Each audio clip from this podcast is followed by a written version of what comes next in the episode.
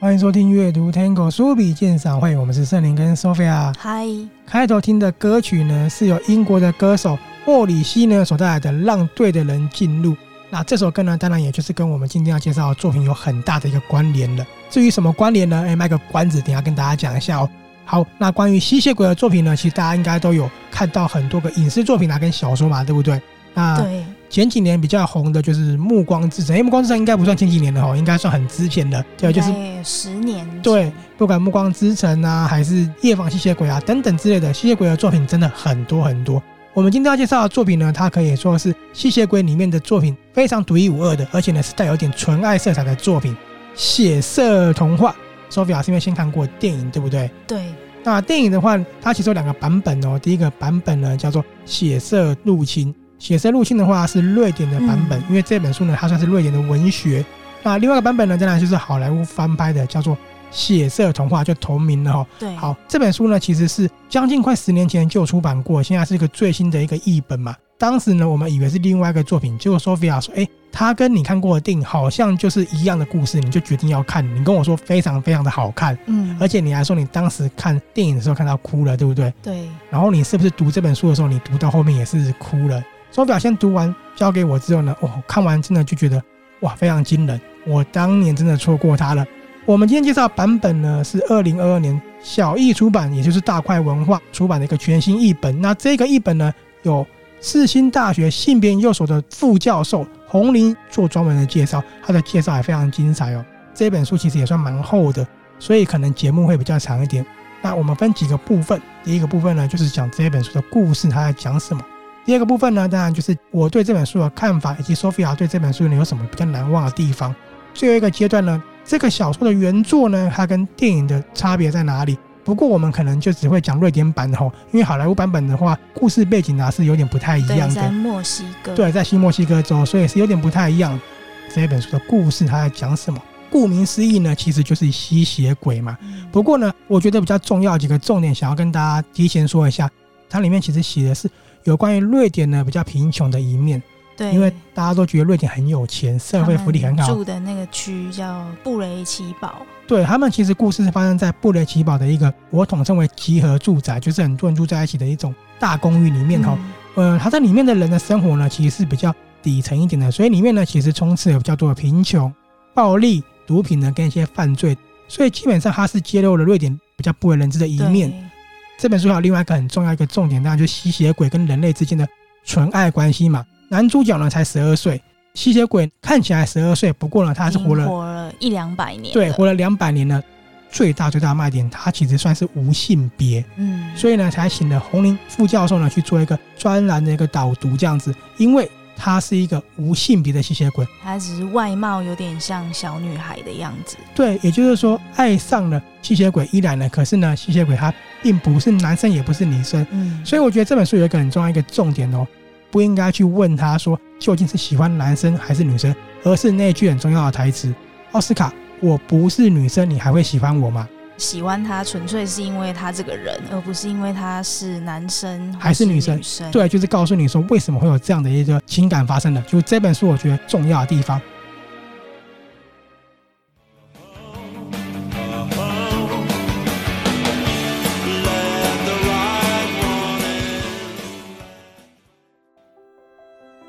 一九八一年的斯德哥尔摩的郊区布雷奇堡呢，其实它已经发展了超过三十年了哈。在这三十年的发展呢，它很现代，里面有电车啊，有算是豪宅，有很多很多的商业活动跟一个很好的机能。所以呢，其实布雷奇堡呢，对很多外人来讲呢，它代表着一种体面的生活跟富裕。我用一个比较妙的比喻哈，就有点像是台北市跟我们现在发展很好的板桥新板特区这种一个概念。在这边生活的人呢，一部分也算是很富裕、很有生活水平的。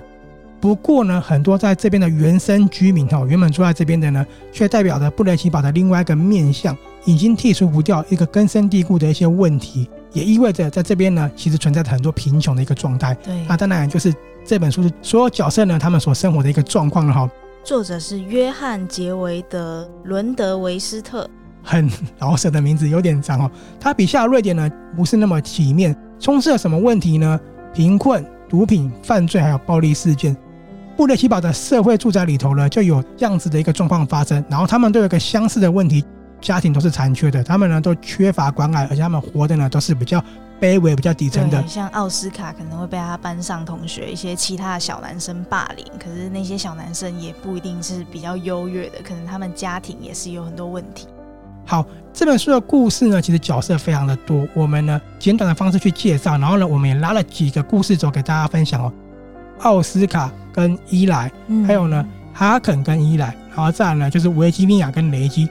在一九八一年的十月，迎冬来临之前呢，有一对父女呢搬到了布雷奇堡的集合住宅里头。其实当时大家不会有特别去注意到这一对父女，但是呢，没有他们搬进来这里，就发生了很多很多惊人的事情的。原来他们两个呢，其实背后隐藏了一个很大的一个秘密。刚刚说很神秘嘛，他们搬到了布雷奇堡这个住宅里面呢，他们没有跟人家往来的哦，他们的门窗呢总是封得紧紧的，窗户都有用纸贴起来，就是完全阻隔光线。好，奥斯卡呢，他就是生活在这边的一个男孩，那他呢是单亲家庭，跟母亲一起住，在学校呢一直受到霸凌，然后呢也没有什么朋友，所以他很孤单又很无助。他唯一的兴趣呢就是收集犯罪现场的一些报道，对，然后会想象自己是凶手，然后拿着小刀。刺那个树干，想象在报复同学。对，他其实就是想象霸凌他那些人。所以呢，就在有一天晚上，他在演练杀死那些同学的时候呢，伊莱就出现了。对，公园的游乐场那边，然后从那个高高的那个游乐设施上面跳下来，穿一件粉红色有点破破的毛衣，戴帽子啊、手套、围巾什么的，靴子都没有。明明就是很冷的时候，他只穿得很单薄。他们两个交谈之后呢，才发现说，哦，原来这对新搬来的父女呢，就住在他的隔壁呀、那他一直觉得很奇怪，说除了刚刚讲的天气很冷，他穿得很单薄之外呢，他看起来的样子呢，实在是很难用言语去形容。看起来有点瘦弱，可是呢，她好漂亮哦，漂亮到他无法去形容，而且呢，也忘不了。他其实才十二岁哦，可是就知道说，原来一个女生那么漂亮，可能会让人爱上或迷上的样子，大概就是这样子的哈、哦。伊莱已经活了两百年了。他在成为吸血鬼的时候呢，是十二岁的，所以呢，他被永远保存着十二岁的样貌。嗯、那他很漂亮呢，可是其实他不是男生，也不是女生。为什么呢？因为他在两百年前呢，是阉割的献祭仪式呢，才变成吸血鬼。但是变成吸血鬼之后呢，他已经是没有性器了。嗯。奥斯卡跟他呢，就有一个很强烈紧密的情感了嘛，变成好朋友。对，奥斯卡在玩那个魔术方块，然后伊莱就觉得哎，没有看过这个东西，然后跟他借来玩，就他就超厉害的，就把每一面全部拼好了。对，他们就觉得说，哎，两个都是很有频率的人，而且他们怎么样交谈呢？因为一九八零年代那时候呢，瑞典的小朋友也不是有手机，没有电话嘛，对不对？他们呢用摩斯密码在墙壁上咚咚咚咚咚咚去交谈，嗯，所以他们两个的感情就。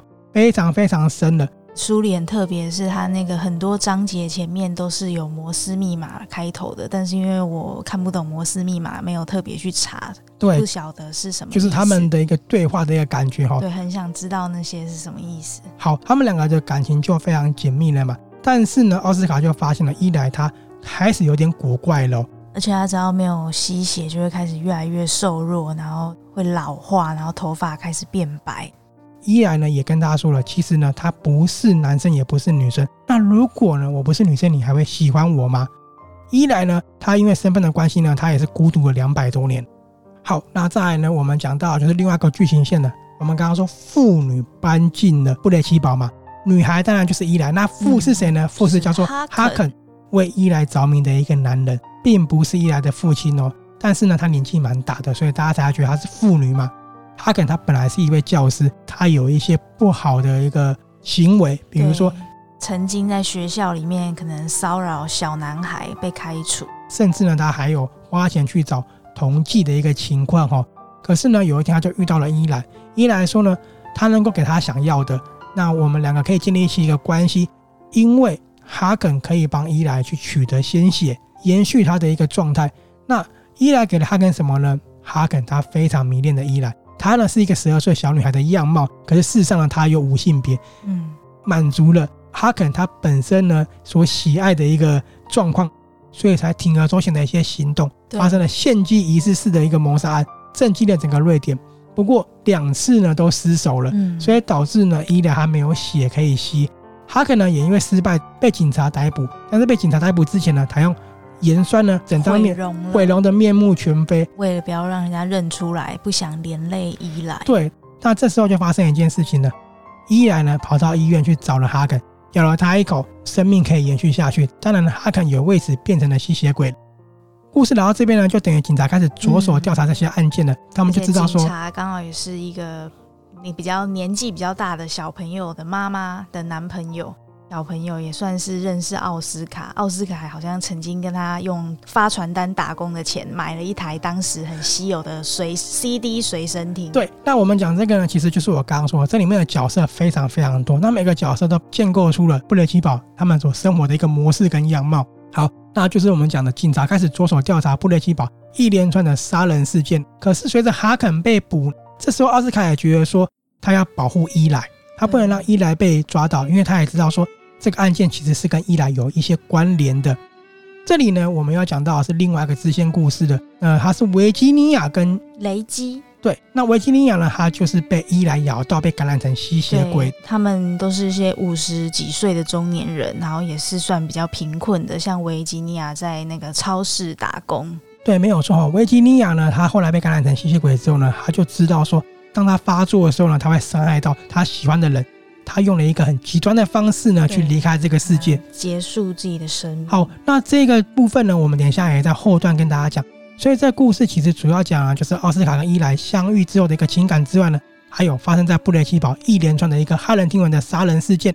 哈肯变成了吸血鬼，跟其他被感染的人呢，到底发生了什么事？那没有血可以喝的伊莱啊，当然就难以抑制他的狂躁，蠢蠢欲动。这本血色童话呢，交织出了一个纯爱可是又爱上的一个故事。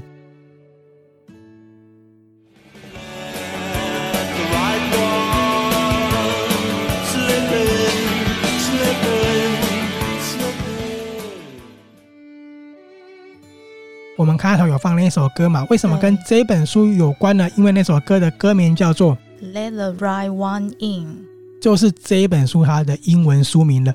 让对的人进来，取得很好。作者当时就是因为这首歌的灵感而来的嘛。对，好，没错，因为他在小说里面有一个设定，吸血鬼必须要被人类邀请才可以进来，不然他就会七孔流血。对，七孔流血而死嘛。所以这个书名呢，就是呼应到了。他们进门的时候呢，必须受到情境的邀请。同时，我觉得他也意味说了，奥斯卡跟伊莱呢，进入了彼此的心坎里，打开了彼此的一个心房，跨越了性别，跟跨越了人跟吸血鬼之间的一个差异性。那他的情感呢，从男孩到成人都有满是满怀的哀伤跟卑微。这里呢，就要跟大家讲一下我对《血色童话》这一本书的看法了。对我来讲，总是承受校园暴力的奥斯卡呢，其实对比其他施暴者的家庭是没有什么差别。他们全部都有一个共同点，就是他们都是单亲家庭，对，而且他们都缺乏良好的教育。其实书里也蛮多是片段描写奥斯卡跟他妈妈相处的一些小时光，我觉得还蛮可爱的。像妈妈都会叮咛他出门一定要戴帽子啊、戴手套，因为真的很冷。还有他们晚上有时候发完传单以后会一起吃肉桂卷，然后看卡通，然后睡觉。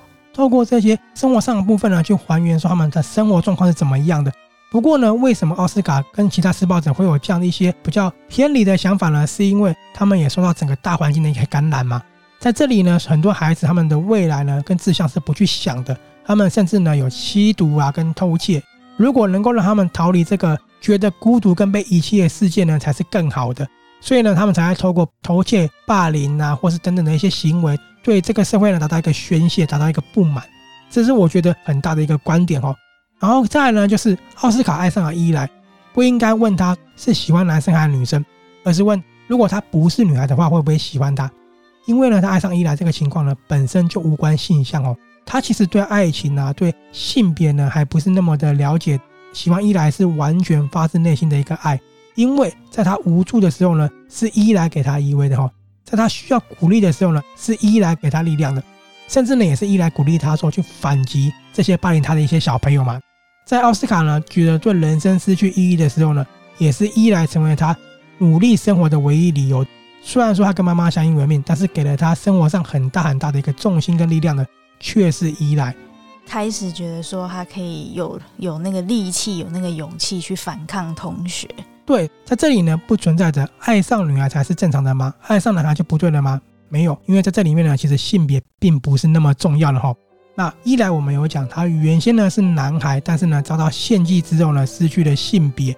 书中怎么去描绘他呢？说他胸部跟男生一样是完全平的，而且呢他没有性器。下体是非常光滑，只有一道伤疤。对，但是呢，他全身是白的，像雪一样白的完美无瑕。那有人会说啊，可是他本来是男孩，献祭过后应该也还是男孩呀、啊。但是你仔细看哦，他的外表是像女生一样美丽，而且呢，伊莱他的举手投足，个性上也比较像小女生。对，都像个小女生。这个是没有经过刻意的伪装的，这是一个全然的样貌。所以呢，我觉得作者其实他呈现出来呢，就是一个无性别的一个状况。不管他是男孩女孩呢，他甘愿呢成为奥斯卡心中喜欢的那个女孩的样貌。阿肯对伊莱的爱呢显得很畸形又一厢情愿。嗯、作者就是透过这个角色呢，道出了瑞典呢社会所暗藏的恋童癖跟同妓问题。有一幕其实我看得蛮震撼的。哈肯不是去图书馆招童妓嘛？对，找童妓，就那童妓的牙齿是被拔掉的。嗯，因为。他们说这样子才方便呢，进行一些性服务的。而且好像说那个童妓是东欧来的小男生。对，所以你也看到也充斥着一些人口贩卖的问题，在这里面都看得到。那你就会觉得说，原来这里面呢所呈现的瑞典呢，真的是有一点让我们觉得哎，很不可思议的。好，那他对伊莱的爱呢，其实是很不堪入目的。当然，有点是算是把恋童癖投射到伊莱身上了。诶，书里面的哈肯，他认识伊莱的时候就已经是成年人了，是老师，对不对？在电影里面蛮不一样的，是电影里面的哈肯当年也是一个爱上伊莱的小男生，在一起几十年，他已经变成现在这个老人了。然后，可是伊莱却爱上了新的小男孩。好，我觉得这个还蛮悲伤。这个悲伤的点呢，我们等下可以拿来讨论。那在书里面的这个设定呢，其实是要告诉我们说，瑞典里面所暗藏的一些社会问题。这样的设定呢，其实就是伊莱满足了哈肯他所理想的对象，永远的十二岁。所以他对伊莱的迷恋呢，已经有点到病态到深陷泥沼无法自拔。所以最后呢，才把自己呢变成一个失控行尸走肉的一个状态。嗯、我们前面呢有很简短的讲了维吉尼亚跟雷基嘛，书中有很多很多的一些老人家呢是很重要的角色。这些人呢，常常在中国餐馆里面聚餐。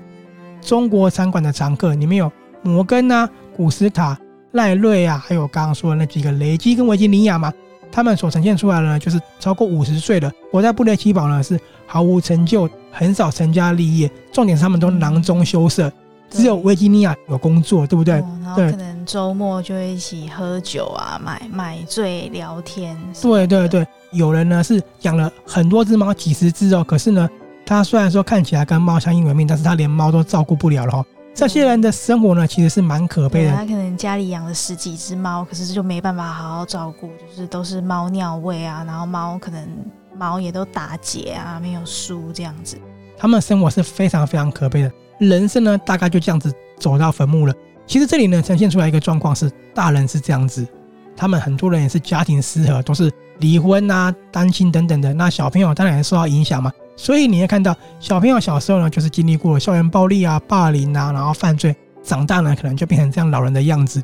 这感觉上就是布列奇堡的一个 一个循环，对不对？嗯。好，这几个角色呢有一个很重要，就是大人的爱情呢。我们前面看到的爱情呢，有奥斯卡跟伊莱小朋友的爱情，哈肯对伊莱有点批判的一个爱情。他这里呢，大人的爱情呢，就是雷基跟维吉尼亚，这个还蛮揪心的。维吉尼亚还是人的时候呢，雷基没有打开心房。嗯，但是呢，直到维吉尼亚被感染成鬼的时候呢，雷基才义无反顾的去爱。甚至虽然说最后他们两个呢都离开人世了，没有办法有一个完美的结局哈，看起来有点不胜唏嘘。这样大人的爱呢，我们看到就是呢，他们试着想要得到生活最值得的闪耀余晖。虽然说他们两个爱得很真很纯粹，只是来的太晚了。不过呢，我觉得至少对比其他人呢，他们在死前呢有相爱过，也感受到爱了。因为其他老人家这辈子真的是连爱都没有感受到就死去了。所以人物的呈现上呢是很立体的，而且呢，Sophia 有说里面有小男孩，很多是我没有讲到的，对不对？角色真的很多。嗯，作者透过每一个不同的角色呢，让我们去了解到说布列奇堡在这个社会底层的人们是怎么生活的。那为什么造就他们这样的一个生活形态呢？跟一些偏差的行为，每一个角色都很重要。所以你在读的时候呢，你就会被带入那个环境，你就会了解到说，里面的瑞典原来是这样子的。这也是 Sophia 在看的时候一直跟我说，哇，他觉得里面的瑞典好可怜哦。不过我们要强调一下，它里面写的是布列奇堡这个社会住宅里面的一个状况。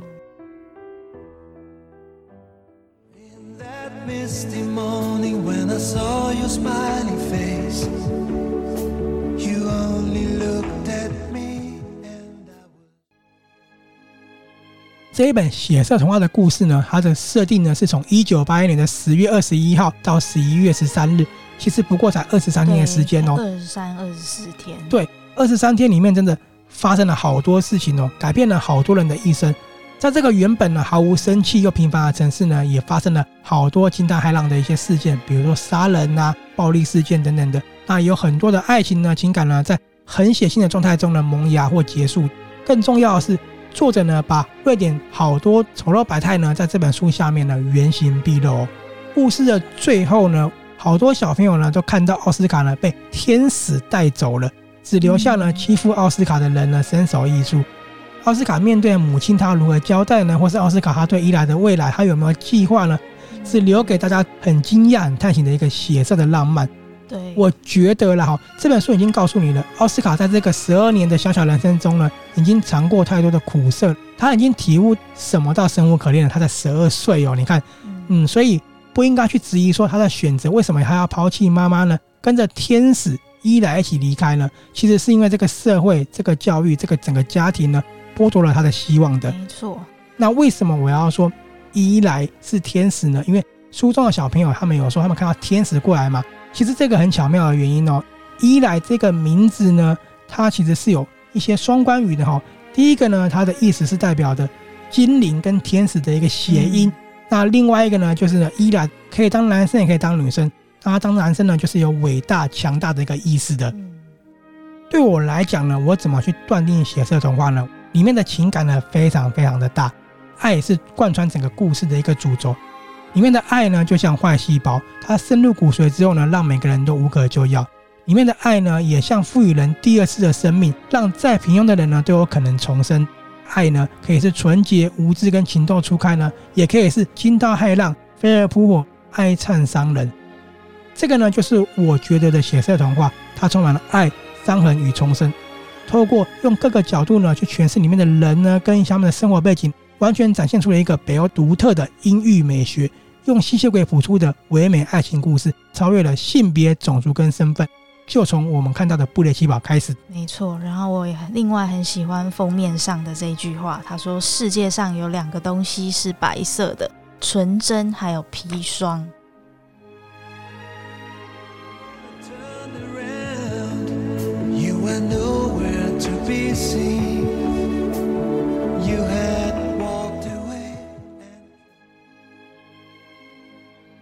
最后这个地方呢，你看这本书里面有没有比较印象深刻、感受比较强的地方呢？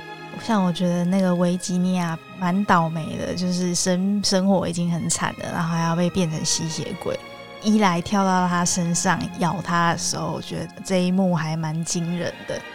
这个我觉得蛮揪心的，因为伊莱他也是没办法，他没有血喝，就是有点受不了，没办法控制自己嘛。维吉尼亚呢，真的是蛮倒霉的。他被咬了之后呢，他很试着努力要生活，但是他发现他被感染成吸血鬼之后无可救药了哈。嗯、所以最后呢，是用一个很极端的方式选择结束了自己生命。这并不是说他不想活了，而是呢，他想要保护他所爱的一个人。这个还蛮揪心的。但其实一来他也就是努力想要想办法不要去咬人，像他在里面有去跟那个奥斯卡的那个卖给他随身听的那个大哥哥。有在做一些不好的勾当，可能卖毒品啊，卖什么？我记得伊莱有去跟他买过一袋血，对不对？没有错，里面的很多角色其实写的很细致的是一个生活状况，每个人也是很试着努力想要认真的去活着，包含吸血鬼伊莱也是，但是最终呢，人是没办法抵过现实的一个无奈。就像还有一个，记得你也跟我说印象很深刻是猫咪的部分，对不对？对，猫咪被踹飞你很可怜哈，也是倒霉吗？被踢呀、啊，被丢啊，主要就是还有写信的部分，里面写的写信部分真的是也蛮觉得很震撼的。节目的最后呢，来到最后一个部分，就是我们要跟大家分享说这本书的原作跟电影的差别在哪里。刚刚说菲要讲第一个是哈肯跟伊莱的设定，对不对？对。原著呢是要告诉你哈肯这个角色，他代表的社会有一个恋童癖的一个情况发生的，那代表说他跟伊莱的爱人也是比较极端、比较畸形的。伊莱满足他永远是小孩的一个状况嘛。对。那电影呢，其实呈现出来的是一个更哀伤的状况，就是说呢。伊莱一直在找下一个十二岁的替代品，这种感觉。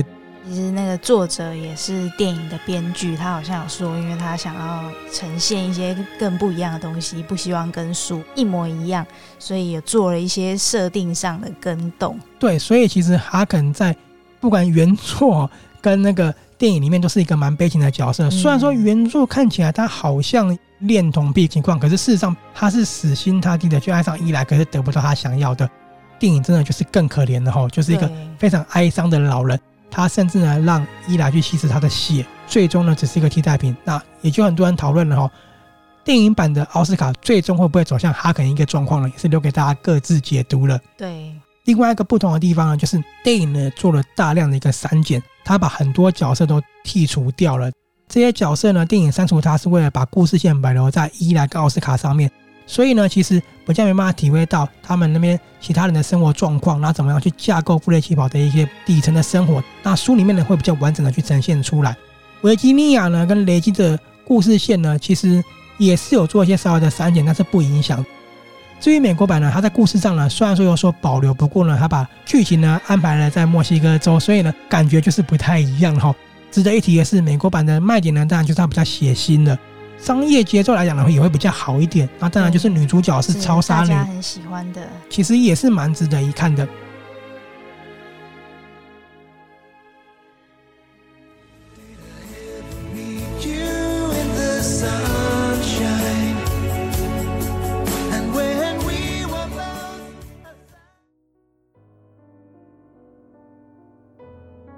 那我们今天的节目就到这边。那作者是约翰·杰维德·伦德维斯特，这本书是由大块文化出版，译者是郭宝莲。那此外还有世新大学性别研究所专任副教授洪玲教授的专文介绍导读。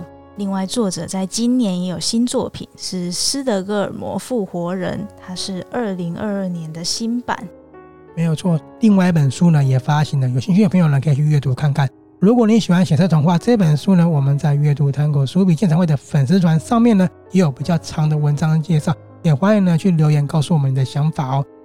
我们呢就在原文书面一样的歌曲中呢跟大家说再见喽，我们下次见，拜拜，拜拜。